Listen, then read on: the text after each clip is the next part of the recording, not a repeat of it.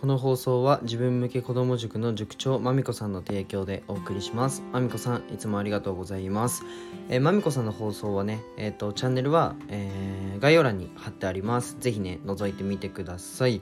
えーおはようございます。世界一の医療施設を作ることを目的に事業をいくつかやりつつ看護師もやってるひじりです。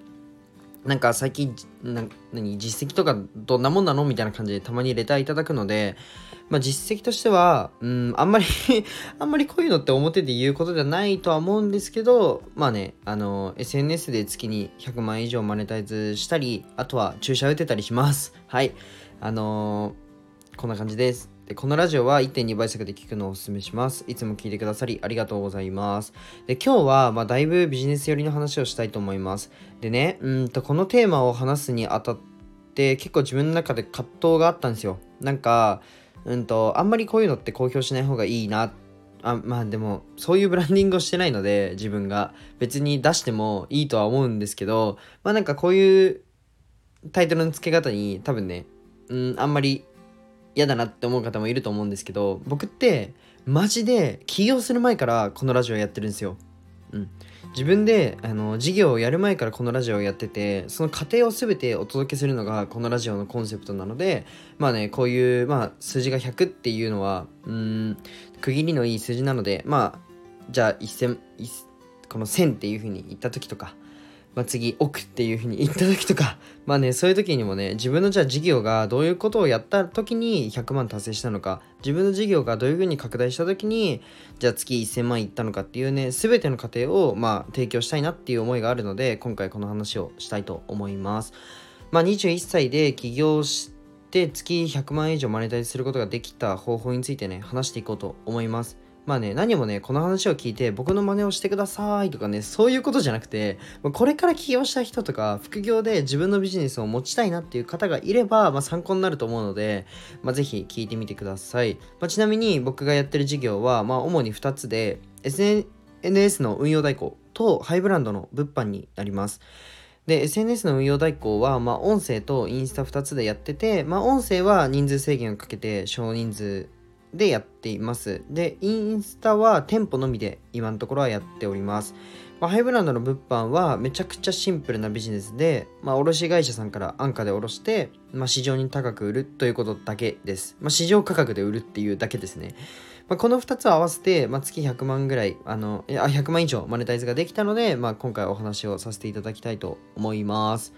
まず、えっと、起業するときに考えていただきたいのが、そのビジネスは価値を約束できるのか、そして、まあ、再現性、もう一回できるのかっていう、その、再現性っていうのは商品と営業の両方ですね、があるのかです。例えば、うん、インスタの運営だったら、自分の中でどうやって店舗に、えー営業をするのか、どうやってアカウントを運営して、どのくらいの投稿を行うのかっていうのを約束しています。音声なら、まあ、フォロワーを、えっと月に 100, 100人以上の増加を保証していたりあとは、えっと、ハイブランドの物販は、まあ、言わずもがなブランド品ということで商品の価値は、えー保証されています。もちろんあのーこれ偽物なのかっていうふうに言われた時の証明書もあの卸会社さんからいただくことが可能です、まあ、このようにね商品の価値を約束することと、えっと、商品と営業方法に再現性を持たせること。この2つは絶対に押さえた方がいいポイントだと思っています、まあ、その再現性が確認できたらあとはねあの丁寧に拡張していくだけだと思います、まあ、事業を新しくやる人がねもしこの放送を聞いているなら絶対に押さえた方がいいと思います。ちょっとたまには真面目ですね。